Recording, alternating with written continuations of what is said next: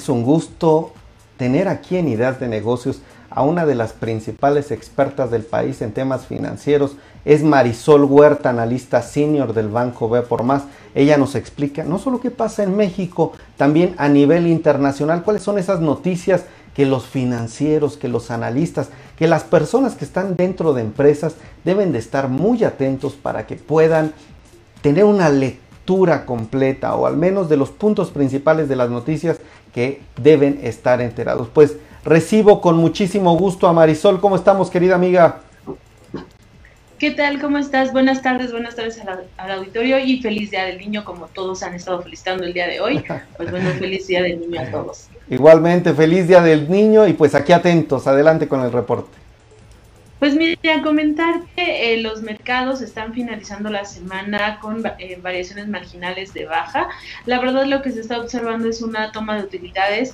A lo largo de la semana los principales reportes, sobre todo las empresas tecnológicas, fueron los que llamaron la atención y los que hicieron de alguna manera que los inversionistas valoraran eh, las carteras, de cómo las traían, etcétera. El día de ayer Amazon, ya habíamos señalado, presentó cifras importantes con crecimientos de 48% en ingresos. Sin embargo, el mercado el día de hoy, pues bueno, la acción solo subió 0.5%.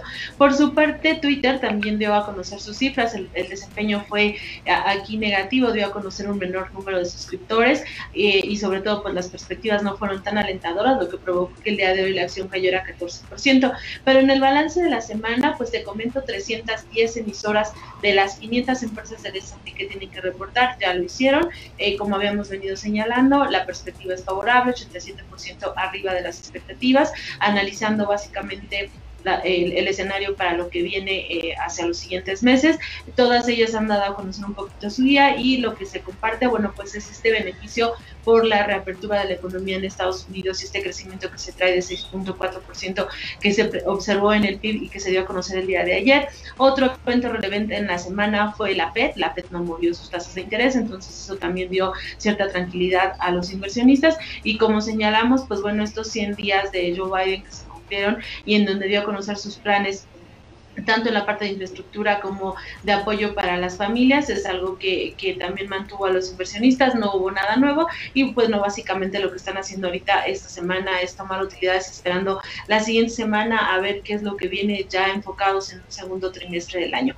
Para el caso de México, hoy finaliza la temporada de reportes prácticamente ya de las 35 emisoras que conforman la muestra de, de la bolsa, 33 han dado a conocer sus cifras, realmente ya faltan muy poquitas, estas eh, han sido, el balance es favorable también eh, con respecto a que mostraron una recuperación en las utilidades de un 60%, algunas sorpresas, pero en general todas bien. Ah, un poquito lo que destaca en la parte del sector consumo son las preocupaciones sobre todo en las materias primas. Recordemos que el precio de los commodities, el maíz, el trigo, la soya, se están presionando. En el caso del maíz, eh, hoy en la conferencia, por ejemplo, de Bachoco señaló que de iniciar el año en 3 dólares por bushel se está ubicando en 7 dólares. Y bueno, pues eh, lo que vamos a observar son incrementos de precios. Ellos han trasladado eh, la parte, una parte importante de estos incrementos al consumidor, es decir, estamos encontrando el precio del huevo, del pollo en niveles más elevados y lo que ellos señalan es justamente es esta presión de los principales insumos que se está trasladando al consumidor. Y bueno, pues ese es el escenario que se ve sobre todo por la presión de los commodities. Las empresas lo que hacen es tratar de absorberlo eh, de alguna manera con lo que ellos tienen tratar de quedarse con un poquito de este impacto, pero cuando no pueden más, pues lo pasan y lo que tenemos es un, proceso de inflación. Entonces, esos son los riesgos que se están viendo ahorita en el escenario en tema, en la parte de del sector consumo. Empresas que siguen teniendo un buen desempeño, pues Axea dio a conocer sus cifras ayer.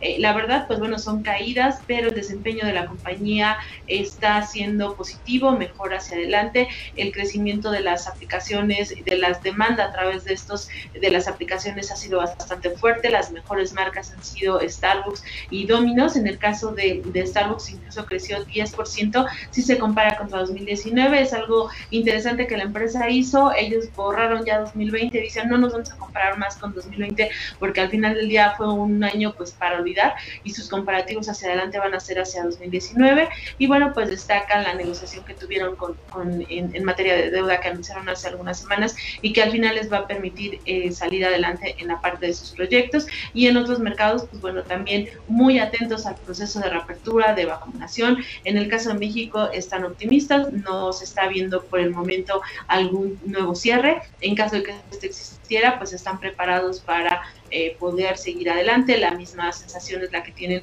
la mayoría de las compañías, que vamos a seguir avanzando. En el caso de Chedraui, también para el caso de México, ah, un tema relevante hacia adelante que están viendo que fortalecería las señales del consumo, pues bueno, venimos, viene un proceso electoral y entonces, pues bueno, a veces se ve un, poco de flujo de recursos, eh, eh, que esto estaría permitiendo que, que el consumo se motivara y entonces se ve firme. Y como hemos venido señalando, pues México se ve favorecido del repunte económico que tendría Estados Unidos por la entrada de remesas eh, hacia el país y bueno, pues está eh, nos está dando un buen escenario para, para, el, para el país y en ese sentido para los corporativos. Y ese sería el resumen de esta semana.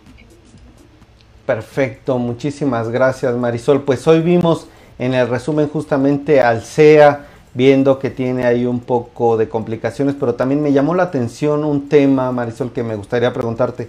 60% que creció en el primer trimestre el servicio a domicilio de Alsea. Eh, yo creo que, eh, y ellos mencionan cambios en los hábitos del consumidor. Yo creo que ya es una tendencia que se va a fortalecer, Marisol, hacia los próximos meses. ¿O ustedes como analistas lo están viendo como si una oportunidad de crecimiento importante que puede traer eh, pues un poco de respiro a las compañías?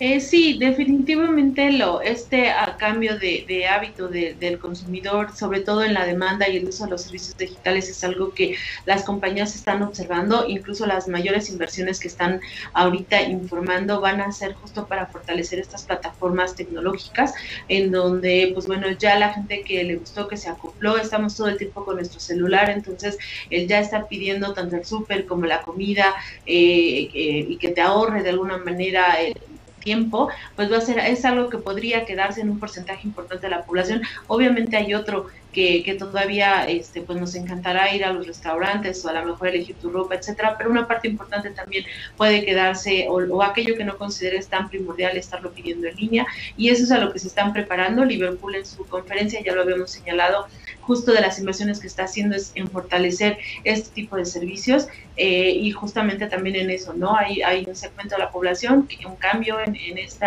hábito de, de, de demanda de pedir sus productos y pues las empresas deben de estar preparadas para, para esa situación.